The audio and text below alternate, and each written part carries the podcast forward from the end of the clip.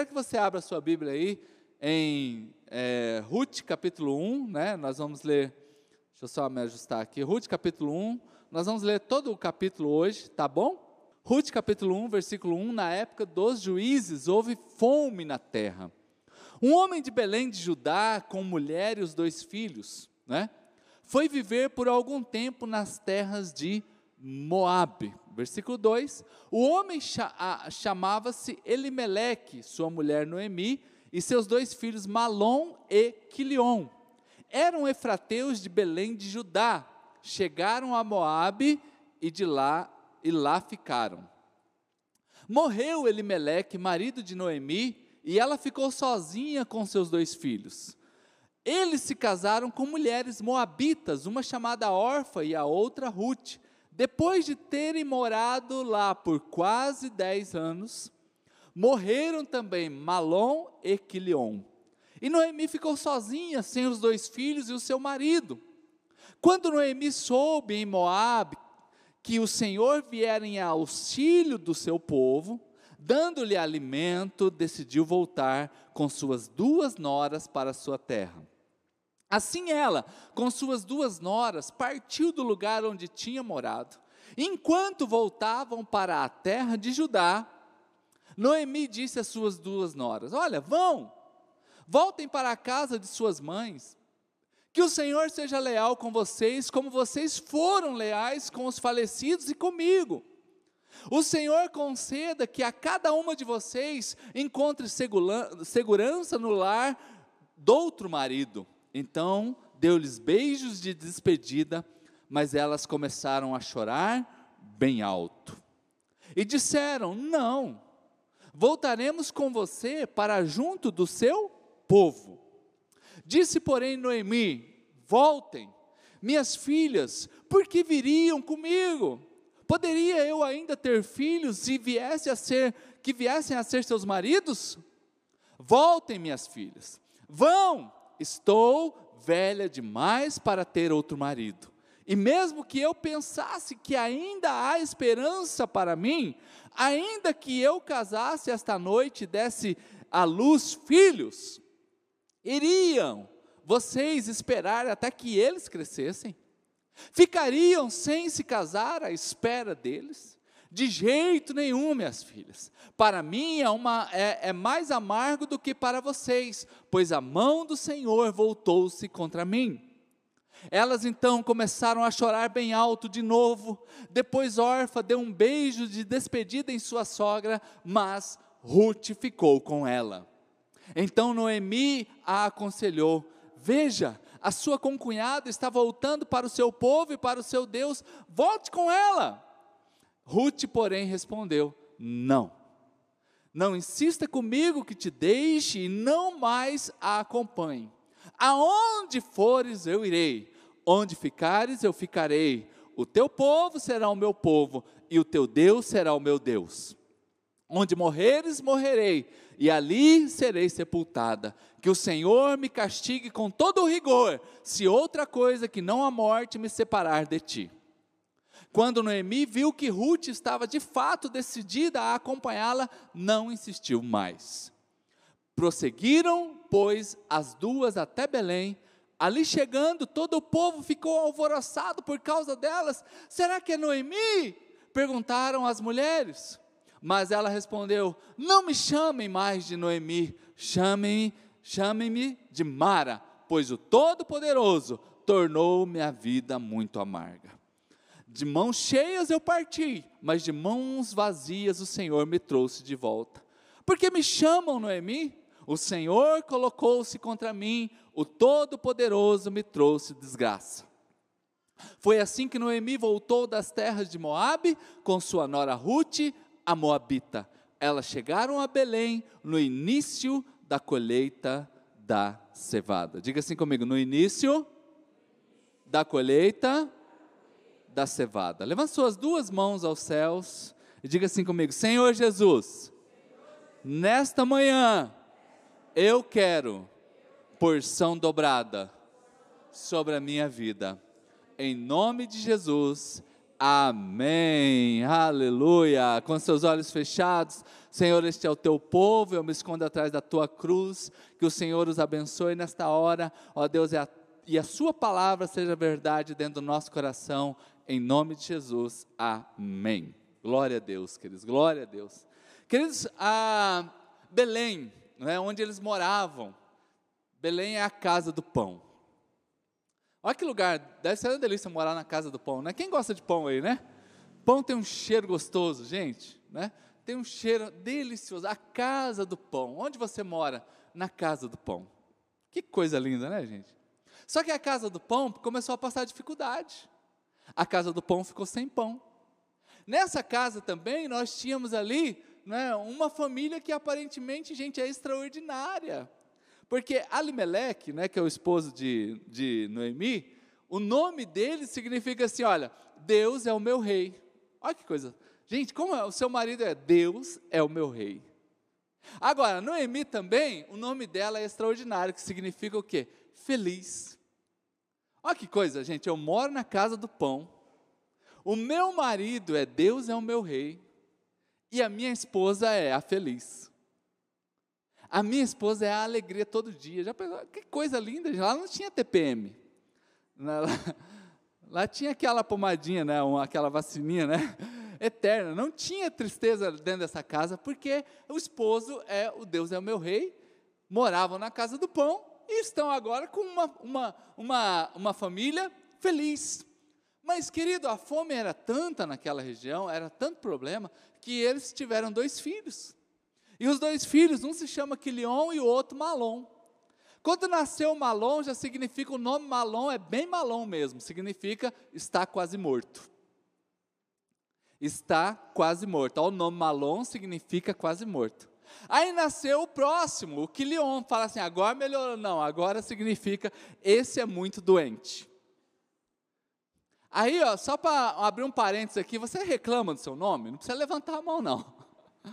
Ah, eu não gosto do meu nome. Pois é, vou te dar uma dica aqui, ó. Com certeza o seu nome não quer dizer essa desgraceira aqui. Ó, oh, quase morto, vem cá. Já pensou? Ó, oh, tá chegando ali o quase morto. Ó, oh, doente. Querido, tudo isso aqui hoje ainda é ofensa, imagina naquela época, não era? Mas por que, que os nomes são isso? Porque a terra estava passando esse problema. Então, as crianças têm a ver com o momento. Então, hoje, que você aqui possa já receber uma cura sobre o seu nome, porque independente de como é o seu nome, já fica a dica aqui. Certamente, os seus pais ficaram muito felizes em escolher esse nome para você. Amém? Vamos aplaudir Jesus pelo seu nome hoje? Vamos lá? Vamos pensar. Tudo isso aqui é para a gente já terminar o ano de 2020 já pensando coisas extraordinárias para o ano de 2021. Isso aqui já é para a gente compreender o que Deus tem, tem para nós. Queridos, eles estão agora em Moabe, eles saíram da terra do pão, eles se dirigiram para esse novo lugar, e nesse novo lugar a coisa só piora. Porque é nesse novo lugar que morre Elimeleque. Essa mulher agora, Noemi, fica viúva. Passou dez anos, aquelas crianças que cresceram com esse nome, o quase morto morreu. E o que estava doente morreu também. Agora não é só uma viúva, agora são três viúvas numa casa só. Gente, em qualquer época, eu vou dizer para você, em qualquer época, não é? Naquela época e hoje ainda, uma pessoa viúva ela tem que ter onde se amparar, porque senão ela fica, Deus dará. Então, irmãos, é nesse momento que a gente começa a descobrir essa porção bíblica. E quando Noemi ouve falar que na casa do pão agora tem notícia boa, o pão voltou a estar naquele lugar, ela fala: Vamos estar com vocês, nós vamos voltar para lá. As noras agora dizem assim: Olha, não, então beleza, bora para lá, bora voltar para lá. E ela insiste com essas, com essas, com essas filhas, fala: fica aqui, porque havia uma lei, a, a lei do levirato, que quando uma pessoa ficava viúva, ela deveria ali ir, ir se casando com os parentes mais próximos, até levantar uma descendência. E é nesse momento que Noemi diz para ela: Mas olha, mesmo que tudo certo, beleza, vamos voltar. Suponhamos no melhor cenário possível, o melhor cenário possível, eu vou casar de novo, apesar que eu não estou pensando nisso, não é? Bastou uma vez, eu não estou mais pensando nisso, está tudo certo, estou resolvida. E é nesse momento que eu falo assim: Mas suponhamos que eu chegue lá, tenha lá um brotinho lá e a gente casa. Perfeito. Só que eu vou perguntar para vocês: vocês vão esperar? Vocês irão esperar? Não dá para esperar.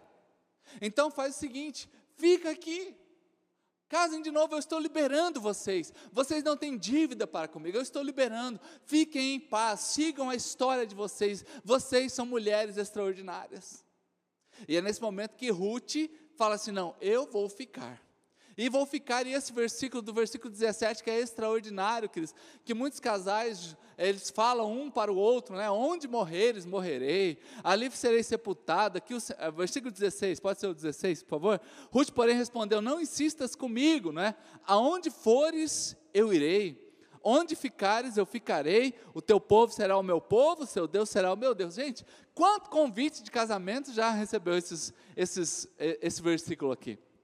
Quanto, quanta vez, quantas vezes a gente acha que é uma história de um casal romântico, né? um falando para o outro? Não, aqui é uma nora falando isso para a sua sogra. Então, glória a Deus, porque Deus restaura qualquer nível de relacionamento em casa e você possa ter relacionamento extraordinário com toda a sua descendência. Quem diga, quem crê, diga amém.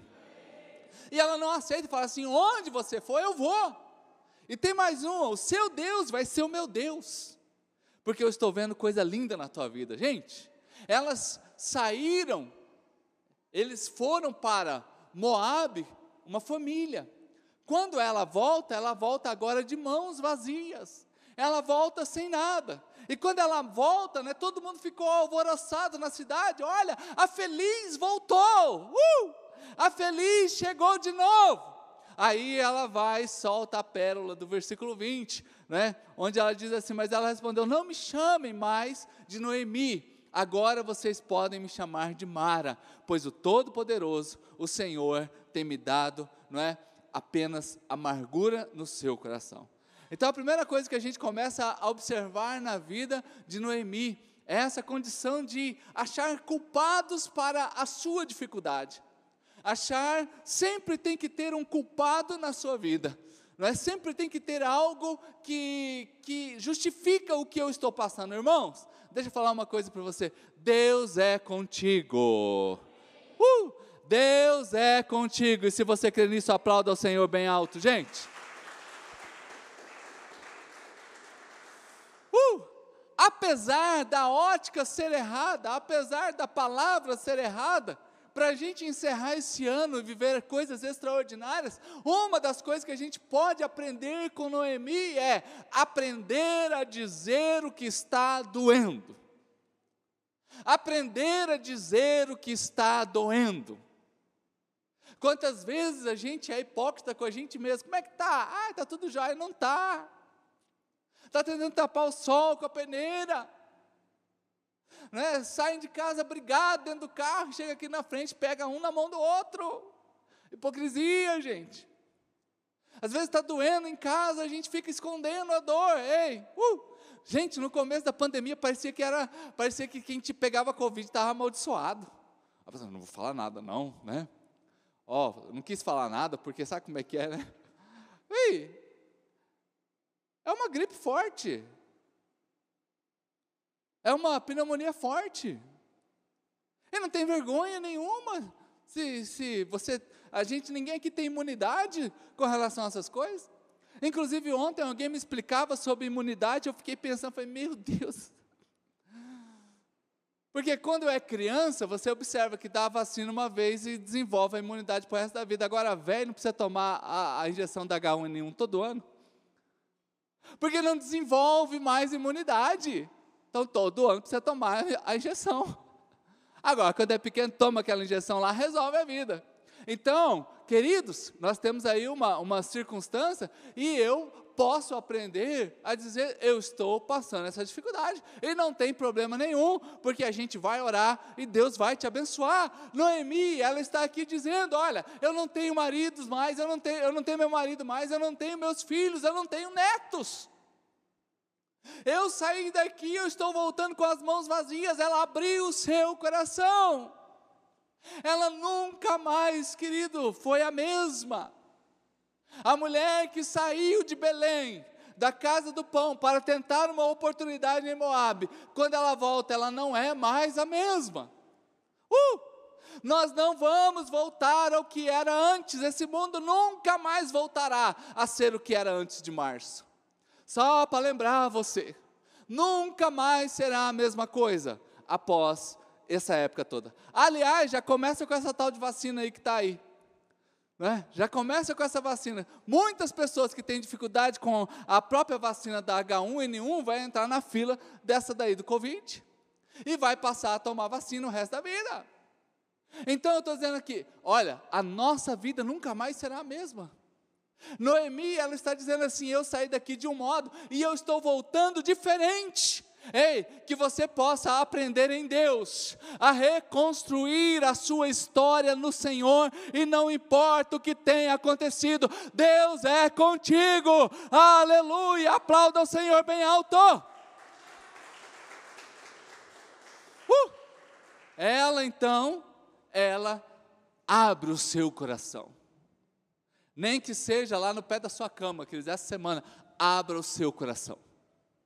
Se você tem um, um amigo, se você quer vir aqui na igreja, toda tarde nós estamos aqui. Se você quer ir para um psicólogo para conversar com ele, né? Você vai, mas vai, abre o seu coração e fala: esse ano foi pesado, e fala: esse ano foi difícil. Esse ano eu não imaginei tanta luta, tanta batalha. Esse ano eu estou aqui chegando ao final do ano com meu coraçãozinho pesado mas coloque isso diante de Deus. Quando o povo vê Noemi, olha feliz, não. Olha aí a feliz, não, não precisa me chamar assim, mas não. Me chama agora de uma mulher amarga. Ei, querida, ela abre o seu coração diante de Deus.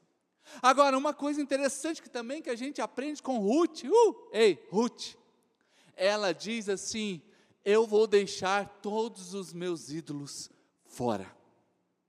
O seu Deus vai ser o meu Deus, versículo 16. O seu Deus vai ser o meu Deus. Já, sabe, gente, nessa, nessa vida aí eu tenho aprendido que o maior inimigo que eu tenho sou eu mesmo. Muitas vezes o maior ídolo que está perto de mim não é uma estátua, não é um time de futebol, não é um partido político, não é uma denominação de igreja. Ei, o maior ídolo está dentro de mim mesmo, né? Somos nós, a maior batalha a maior batalha a vencer é dentro de mim. Se autorize hoje a vencer em Deus. Se autorize hoje a viver o que Deus tem para você. Ela diz assim: o seu Deus, uh, o seu Deus, Noemi, vai ser o meu Deus. O seu Deus vai ser o meu Deus. Queridos, olha que coisa interessante, porque a gente sempre quer sair de lado, né? Ó, olha só para Cristo, olha só para Jesus, né? E tá tudo certo isso aí. Mas ela pode olhar para uma pessoa e falar assim, ó, eu estou vendo que em você, o seu Deus, eu quero servir. Então ela tira de lado qualquer ídolo para colocar o Senhor dos Senhores e o Rei dos Reis. Vamos terminar esse ano, irmãos. Ei, faça aqui, ó, um pente fino hoje. Passa um pente fino dentro de você e tira todo esse peso. Tira qualquer ídolo. Tire qualquer coisa que pode estar desfocando de você. Uh, olha para mim. Olha para mim. Tire. Tire os ídolos. Limpe o seu coração. O que, que pode estar dentro de você? Às vezes a gente coloca até esposo, filhos, às vezes a gente coloca o nosso carro, às vezes a gente coloca a nossa empresa, às vezes a gente coloca os nossos negócios. Eu, como pastor, poderia colocar esse prédio, essa, essa situação aqui. Quem é músico, a sua voz, a sua habilidade com o seu instrumento. As coisas que a gente tem em casa. Então, Noemi, ela ouve de Ruth e fala assim: Olha, a partir de hoje eu não tenho mais nenhum ídolo dentro do meu coração. A partir de agora eu não tenho mais nenhum ídolo dentro de mim, queridos. Vamos terminar esse ano sem nenhum ídolo dentro do nosso coração. Ah, e às vezes você fala, ah, pastor, mas eu não sou idólatra. Eu estou falando aqui das coisas do dia a dia. Às vezes é a nossa conta bancária. Às vezes é o nosso é o crossfit do dia a dia. Às vezes é o nosso sonho, às vezes é, é tu, e Deus vai ficando em segundo lugar. Dias atrás eu falei aqui na igreja, só para você lembrar que não adianta a gente hierarquizar essa palavra aí, tá? Escala, escalonar. Ai, Deus é primeiro, segundo vem a família, terceiro vem não sei o quê, quarto lugar vem não sei o quê. Talvez a nível de entendimento até passa. Mas eu vou dizer uma coisa só para gravar bem no seu coração nesse dia de ceia: Deus é tudo e o resto é resto. Uh, Deus é tudo e o resto é resto. Deus é tudo e o resto é resto. Ei, Deus é tudo. Gente, Deus não, Deus não é primeiro, Deus é tudo. Grava isso no seu coração. Deus não é primeiro, Deus é tudo. E pronto. Agora, a gente aprende, ela deixou de lado os seus ídolos. Para a gente encerrar esse ano também de um modo extraordinário, vamos aprender a valorizar os relacionamentos. Vamos aprender a valorizar as pessoas que Deus coloca perto de nós. Pessoas são presentes de Deus para você. E são tão presentes que tem umas que são lixas. Elas vêm para polir você. Né? Elas são, porque você é um diamante, é uma joia. Gente, um diamante precisa ir para o polimento. O diamante está dentro, um dentro de um carvão, não é isso? E ele vai ser lixado, ele vai ser pressurizado. Um diamante ele só é formado a partir de pressão. Aquela rocha, não é, eu não entendo muito da, da formação do diamante, mas o básico eu sei, precisa de pressão, anos ali, para formar um diamante. Ei, você tem uma pessoa que está perto de você e está te lixando, quando você vê a cara dela, você até, até, até, até arrepio, muda seu humor na hora, ei, fica tranquilo, entenda essa pessoa como um presente de Deus na tua vida para melhorar você. Queridos, então ela está aqui. Ruth serviu a Noemi por 10 anos. Por 10 anos, elas na mesma casa, até que ficam viúvas, todas viúvas. E ela continua querendo estar com Noemi. Ela foi livre, vai, pode ir embora, você não tem dívida comigo, pode ir, segue tua vida, você é jovem, você é formosa, você é bonita. E Ruth não, é, Noemi não é, é, Ruth não é feia não, gente. Tanto que quando Boaz olhou para ela, falou, rapaz do céu, quem que é aquela menina ali? Ela era lindona. Então, queridos, e ali ela poderia seguir sua vida, mas ela quis manter o seu relacionamento. Deixa eu perguntar para você aqui, antes de terminar o ano de 2020, com quem você, por quem você orou nesse ano? Ei, por quem você orou muito esse ano? Por qual situação você orou? Quantas ligações você fez? Ei, em terra de WhatsApp, ligação virou né, virou relíquia, virou negócio valorizado demais. Deixa pra, fala a verdade, para quem você ligou esse ano só para bater um papo? Porque a gente tem uma desculpa, tô no corre. Ai, não dá tempo. Gente, vai olhar o corre, é só tomar tereré e ficar assistindo, maratonando no Netflix. Não termina esse ano sem você fazer uma ligação para alguém. Quer ver uma coisa gostosa, gente? Faça uma ligação de vídeo. Hoje não tem mais desculpa, você pode ligar para o mundo inteiro sem pagar nada. Valorize o relacionamento. Às vezes a gente reclama porque ninguém chama a gente para um, um, churrasquinho, às vezes, né? É, ninguém me chama, né? É, todo mundo sai final de ano, eu, ninguém me chama. Você chama alguém? Hein, você chamou alguém para fazer um churrasquinho esse final de ano? Você investiu nisso? Relacionamento dá trabalho, gente. Relacionamento não acontece por acaso. Relacionamento é intencional. Diga assim comigo: eu sou intencional. Intenção. É intenção, você precisa ter uma intenção. Ah, mas o quilo da carne está caro. Faz com chipa. Faz uma tarde da sopa paraguaia. Não fica tomando muito tereré, não. Às vezes você, ah, é teu amigo, mas você não sabe onde. Mas você pode tomar um café. Você pode investir num café. Você pode investir num chá. Você pode investir naquelas cadeiras de fio, gente, aquelas que a gente senta assim e elas estão meio cortadas, assim, já quebradas uns fios, metade das nádegas cai para baixo, assim, já viu? Já. e fica incomodando. Mas não tem problema. Gente, quando você gosta do lugar, qualquer banco de, de tora, sabe aqueles bancos de árvore cortado assim, é útil, é bênção. Vamos investir em relacionamento com quem para quem eu orei. Vamos valorizar esses chatos. Os chatos são as lixas na tua vida. Gente, e quando eu valorizo o relacionamento, sabe o que, que eu sou? Alguém que espalha esperança. Uh! Ei, espalhe esperança, gente. Ei, mas olha, gente, vamos usar a nossa mídia social para espalhar esperança. Tem gente que está preocupado com a alta do dólar, com quem ganhou a, a, a, a, política em outro país, pelo amor de Deus. Não, pastor, que o senhor viu o índice da bolsa, ele não tem um real investido no índice da bolsa, ele não tem um real, ele está preocupado com a bolsa de valores. é o cúmulo. Não, porque a bolsa esse ano, que bolsa, o quê? Só se for aquela da, da Luiz Vitão que a sua mulher tem. Ei, gente, uh, vamos espalhar esperança. Vamos espalhar esperança. Todo mundo que chegar perto de você, você tem uma palavra de esperança para eles.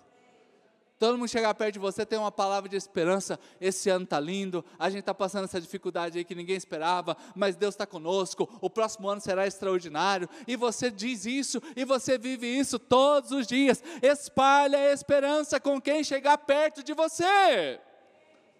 Eu vou embora, eu vou deixar você sozinha, Ruth. Não, Noemi, eu vou contigo. Mas filha, você pode casar de novo, não, não tem problema, eu quero ir com você, porque se lá é a casa do pão e tá bom lá, vamos embora para lá, porque lá tem esperança, gente. Espalhou esperança. E essa esperança inunda o coração, gente. Esperança não é do verbo esperar. É, ah, não, estou esperando mudar alguma coisa. Esperança é do verbo esperançar. Ou seja, as coisas vão mudar, eu não estou esperando nada, eu já estou fazendo hoje. Eu já estou produzindo hoje. Só o sorriso que você dá para o seu cônjuge de manhã, o abraço que você dá nos seus filhos de manhã, a ligação que você faz, como você acorda, você já está deixando a esperança vagar pelo mundo. Deixa Deus te usar nesse tempo, gente. O Evangelho é a alegria, o Evangelho é as boas novas. Porque nós celebramos a ceia, porque a gente acredita que Jesus vai voltar, gente. Ei, ele morreu por nós, ressuscitou ao terceiro dia e ele voltará. Uh, aleluia! E é essa esperança que eu tenho no meu coração. E é essa esperança, por isso que eu venho aqui, é boas novas. É boas novas, notícias novas. O Evangelho são boas notícias. Então, quando eu valorizo relacionamentos, eu levo boas notícias. Faça com alegria. Pessoas são presentes de Deus para você. Uma vida extraordinária é uma vida que a gente vive no longo da, ao longo da jornada, é no caminho, com as pessoas que Deus vai agregando perto de nós. Ah, irmãos, toda vez que chega alguém novo aqui na igreja, para mim é uma alegria. Uh, aleluia! Todas as vezes que chega alguém aqui na igreja, é uma alegria. Porque eu vejo que eu sei que é Deus que está agregando. Mas tem pastor por aí, ih, chegou mais um. Ai meu Deus, e agora? Hum, aquele ali tem a cara de perturbado, hein? Nossa, aquele ali está perturbado. Meu Deus do céu. Ontem eu expulsei demônio pelo telefone. Pastor, olha aqui que o fulano está endemoniado. E, e, ele colocou no viva voz. Parecia um gato enjaulado. Está amarrado em nome de Jesus. Bota a mão na cabeça dele aí, vai repreendendo em nome de Jesus. Aí chamei o abençoado Fulano. Pastor, ele está meio rosnando aqui ainda. Pois é, leva ele para casa que ele vai ficar bom. Pastor, mas eu não consigo levar. Na hora Deus mandou uma pessoa. Pastor, chegou alguém aqui perguntou se eu quero ajuda. Fala que você quer. Porque já é o um milagre chegando na tua vida. Uhul. Agora tem pastor que. Ai meu Deus, ai, mais uma ligação. Ai, Jesus. Uh. Ei, gente, todas as pessoas que Deus coloca perto de você é um presente de Deus. Então não vamos quebrar relacionamentos à toa. Essa habilidade que Deus te dá para você viver com pessoas próximas vai te levar mais longe. Sozinho você pode ir até mais rápido, mas com pessoas você vai mais longe. Sozinho você consegue ir mais rápido. Às vezes, não é? é os irmãos aqui sabem que eu gosto de correr, e eu fico correndo aí durante a semana, pelo menos umas três vezes por semana. Né? E eu já tenho meu ritmo já. Pastor, eu vou correr com você. Eu já, ai meu Deus do céu, vai, vai estragar tudo meu treino hoje. Aí quando eu estou treinando, eu prefiro ir sozinho. Porque eu vou no meu ritmo. Agora, quando eu chamo alguém para correr comigo, eu vou sozinho, tchau. Vou embora. Não, filho. Eu vou com aquela pessoa que está do meu lado, você que pratica bike também. Ah, e aquele grupo lá só tem lesma. Ai meu Deus, a minha mulher agora quer participar junto comigo. O que, que eu vou fazer? Vai andar junto com ela, do ladinho, ó. É no passinho da tartaruga. É, é no passinho, mas nós está junto. Vai para academia, de repente você já está acostumado a pegar aqueles pesos mais substância, sabe? Assim, brutal. Aqueles pesos assim, brutal, assim. Mas daí você vai treinar com alguém. Aí agora, agora você vai no passo dela. E aí, é só um quilo, e você vai só num quilo lá ou você desmonta o peso e monta de novo. Por quê? Agora você tem parceiro, e na parceria a gente vai junto, gente. É isso que é a vida. Então valorize as pessoas. Se você fica irritado com alguém que se mete na sua vida, você precisa de cura. Você fica irritado com as pessoas que se metem na tua... Gente, não falta, não falta enxerido. Às vezes eu vou nos lugares e o pessoal me chama, pastor, pode vir aqui ver a obra? Eu, ai meu Deus, controla minha língua, assim. Porque eu já chego, já, puxa, essa porta podia ficar boa aqui, né? Não, pastor, mas a gente projetou aqui, ah, tá, então segue a vida, vai ficar bom também. Aí ali tá, nossa, mas aqui não podia ser o banheiro? Gente, olha, o que não falta na vida é enxerido. Fala assim, amém, é verdade. Pode concordar. O que não falta na vida é enxerido mas você está ali e você ouve o conselho. Se você vai colocar em prática ou não, é outros 500, mas você escuta. Uh, não fica irritado com os conselhos. Pastor é uma das poucas funções no mundo que todo mundo manda nele.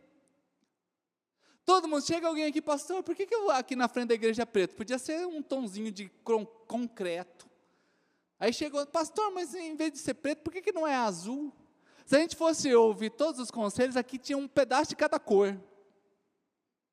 Mas a gente escuta. Oi, que bom, irmão. Vamos analisar e vamos orar por essa situação aí. Quem sabe Deus ministra o nosso coração. Os meninos têm um jeito aqui de lidar com tudo isso aqui. Gente, aprenda. Não fica irritado com as pessoas que Deus colocou perto de você. Dá uma respirada fundo. Respira bem fundo assim, aquele suspiro mesmo assim, aquele de paciência. Vamos lá, um, dois, três. Uh, aleluia. Agora solta gostoso assim, fala assim: eu vou aguentar, eu vou vencer, eu vou vencer. Queridos, porque se a gente fica irritado com as pessoas que Deus deixa perto de nós, a gente vai se isolar.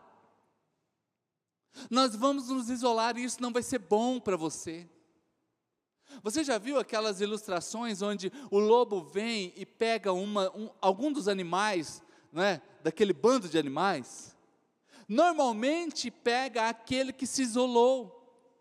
Nova, no, normalmente pega aquele que não anda no bando. Ei, que o ano que está terminando seja um tempo para você restaurar relacionamentos que foram quebrados, para você fortalecer os seus relacionamentos e para você viver tudo que Deus tem na tua vida. Eu vou com você. Gente, olha a palavra de Ruth, eu vou contigo, Noemi. Mas pode ficar, não, eu quero estar com você, você é importante para mim. Ela manteve um relacionamento. Agora, queridos, eu não posso guardar amargura no meu coração. Ei, coloca a mãozinha no seu coração. Bem aí, ó, todo mundo aí, mãozinha no coração.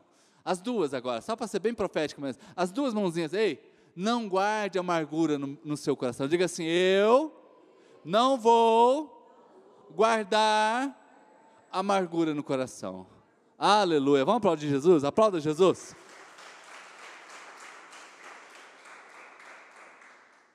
Ruth não fez isso, gente. Ruth não, não permitiu que houvesse dentro dela uma raiz de amargura. Eu tenho falado para os irmãos que um carro, por exemplo, ele tem um grande para-brisa e um pequeno retrovisor. Muitos de nós olhamos apenas para o retrovisor. E você está andando aqui para frente, olhando para o retrovisor, sabe o que vai acontecer? Nós vamos bater. Por que, que o retrovisor é pequeno? Um carro nos ensina quando a gente tem que aprender a olhar mais para frente que para trás. A gente vai olhar mais para frente do que para trás. Ruth está aqui, ela está olhando para frente, ela não está olhando para trás. Ela não está se destruindo. Ela está também aprendendo sobre o contentamento. Alegrei-me, alegrei-me com o Senhor. Ela está valorizando o contentamento. Ela está vencendo dentro dela. Ela está vivendo a alegria. Ela não tem medo de ir para essa nova terra.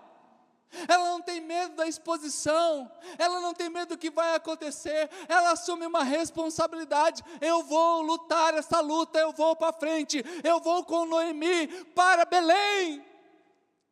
Mas é desconhecido, não tem problema que é desconhecido. A cada dia que se abre, aqueles, todo dia que se abre o sol, é uma oportunidade para um desconhecido em Deus. Cada mês que nós começamos é uma oportunidade para um desconhecido. Cada ano que a gente começa é um desconhecido. Para lembrar que até março estava tudo indo muito legal mas a partir de março veio o desconhecido que a gente ficou imaginando, vai ser rapidão isso aí, brasileiro tem muito disso, vai ser rapidão. Que isso aí, vamos tirar de letra, já estamos indo aí para dez meses. Queridos, os desconhecidos. Agora, eu vou batalhar. Davi, por exemplo, quando ele olhou para Golias, ele não ficou tremendo de medo. Nossa, olha o tamanho dele, olha o tamanho da espada dele, olha o tamanho do capacete, olha o tamanho da armadura. Gente, o povo sabia tudo de Golias. O exército do povo de Deus sabia tudo, sabia o tamanho da lança, o peso da lança, você viu? Três quilos e meio. Sabia que era uma espada nova. Sabia tudo. Agora Golias, não sabia nada do povo de Israel. Davi, quando chega naquela batalha, ele não quis saber dos relatórios. Davi quis falar assim: Olha, eu não tenho problema com isso aí, eu vou fazer aquilo que Deus tem para a minha vida. Ei, o que, que Deus tem diante de você? Todo mundo aqui tem um Golias na sua frente. Seja um Golias na família, um Golias no trabalho, um Golias na empresa, um Golias no ministério, um Golias nos estudos. Todos nós vamos enfrentar batalhas, agora não adianta ficar olhando para o tamanho do problema, não. Eu tenho que ir livre, sem amargura no meu coração. Deus já autorizou você ter sucesso na sua vida. Aí você não entendeu essa parte. Deus já autorizou você ter sucesso na sua vida. Aplauda Ele, queridos. Agora, olha só o Salmo 131, versículo 2 e 3, gente. De fato, uh, de fato, eu já acalmei o meu coração, já tranquilizei a minha alma. Eu agora sou como uma, uma, uma criança recém-amamentada por sua mãe. A minha alma é como uma criança. Agora eu ponho a minha esperança no Senhor, o Deus de Israel, desde agora e para sempre. Oh, o que uma criança faz quando ela é amamentada aí? O que o bebezinho faz? O que o bebê faz, aliás? Mama e dorme, não é verdade? Quem eu sou em Deus? Diante dos maiores desafios que eu tenho na minha vida, quem eu sou em Deus? Eu agora já tranquilizei. Essa aqui é a vacina que funciona, gente. E ó, essa daqui você pode tomar sem medo, que essa daqui não vai te dar contraindicação, não. Eu já tranquilizei o meu coração. Eu já tranquilizei a minha alma. Porque eu descansei no Senhor. E agora a minha alma é como a criança recém-amamentada. Aleluia. Ei, vamos terminar o ano como uma alma, como uma alma de, um, de uma criança recém-amamentada, que dorme, que descansa, e que sabe que quando chorar de novo vai ter uma mamadeira, vai ter um peito para mamar. Por isso que Jesus diz que nós deveríamos ser como crianças. E ainda diz assim: agora eu ponho a minha esperança, ei, esperança, não do verbo esperar, gente mas de esperançar. Agora eu estou esperançoso, é no Senhor. Ei, vamos entrar nesse novo tempo, certamente, para vivermos tudo aquilo que Deus tem para nós, e sabendo que eu estou esperando no Senhor, de agora e para sempre, aleluia! E aplauda o Senhor Jesus Cristo! Aleluia! Gente, vamos reabiblar a vida. Ou abiblar a vida. Vamos abiblar a vida. Vamos ler grandes porções da, da palavra de Deus. Ei, você consegue assistir um capítulo de uma série durante 40 minutos? E vai dizer para mim que não consegue ler a Bíblia? Uh, ei. Para quem gosta de assistir jogo de futebol aqui, conseguimos parar 90 minutos diante de um diante de um, de um time de futebol e não conseguimos ler a Bíblia durante uma hora? Conseguimos parar diante de uma fila de supermercado? No trânsito? Às vezes, quando fala que eu tenho que atravessar aqui a Rua Barbosa, aqui mais ou menos no horário de pico, dá até uma tristeza, gente. Porque atravessar a Rua Barbosa ali no horário de pico já está em torno de meia hora, tranquilamente. Ei, vamos reabiblar a vida. Vamos encher a palavra, vamos encher a nossa, nossa mente, o nosso coração de Bíblia. Crente cheio de Bíblia é como uma árvore plantada junto a ribeiros de água.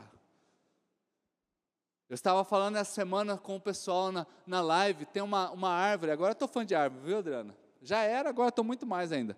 Da árvore que anda, que a Adriana já explicou aqui para nós. Mas, gente, a secóvia, sequoia, americana. Uma árvore que atinge 80 metros de altura. O seu diâmetro são, são 8 metros de diâmetro. Vive mais de mil anos. Uh! E sabe como é que ela faz isso? Com raízes que vão a 360 metros. Gente, 360 metros são três quadras de raiz.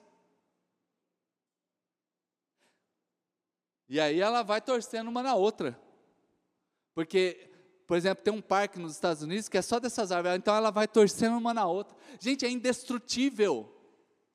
Não cai, pode vir o vendaval o que for, não cai. Crente que tem raiz não cai. Crente que tem raiz não cai, gente. Aleluia! Dê um braço de júbilo ao Senhor e aplauda Ele. E é por isso que eu valorizo o relacionamento, porque a minha, a minha raiz vai incomodar a raiz do outro, mas elas começam a se entrelaçar ali. Por isso que a gente está tudo junto e misturado. Por isso que Paulo diz que quando um membro do corpo sofre, todos sofrem. Quando um membro se alegra, todos se alegram. Porque nós espiritualmente estamos conectados. As nossas raízes são profundas. E se você tem raiz profunda aqui, pode ter certeza que você está entrelaçado com alguém perto de você. Aleluia. Deus é bom demais. Dá uma balançada aí. Vamos lá. Ó. Como diz o ditado, a gente quase capota, mas não breca não, viu?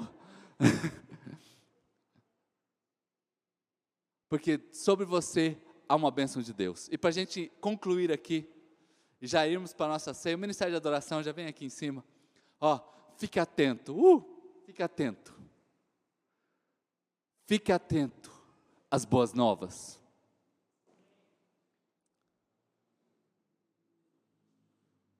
Fique atento às boas novas. Perceba. Uh, ei, tem novidade na casa do pão. Tem novidade, tem pão lá em Belém de novo. Ruth estava sempre pronta para o trabalho. Quando você vê, ó, desafio para você, leia esse livro de Ruth, são quatro capítulos. Mas quando você chega no final, Ruth casou com Boaz. Boaz era um fazendeirão da época. 40 e poucos anos, solteirão, gente. Pensa só se Deus não preparou um presente para Ruth. Zero bala, rico, bonito, e se interessou por ela. Agora, quando ela casa, a Bíblia diz assim: que Ruth, que Boaz gerou a Obed. Obed gerou a Jessé.